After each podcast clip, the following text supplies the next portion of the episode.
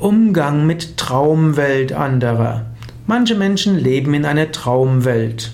Ist das schlecht? Ich sage nein. Ist die Welt, in der wir leben, denn so viel besser als eine Traumwelt?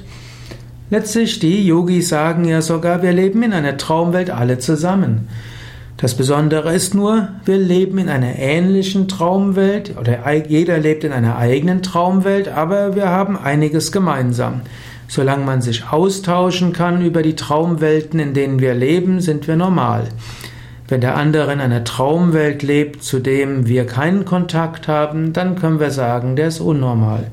Aber die Traumwelten der anderen können auch schön sein. Sie können auch diese scheinbare normale Welt befruchten. Und manche Menschen ziehen aus ihrer Traumwelt viel Freude und Kraft und manche können das dann umsetzen in den Alltag.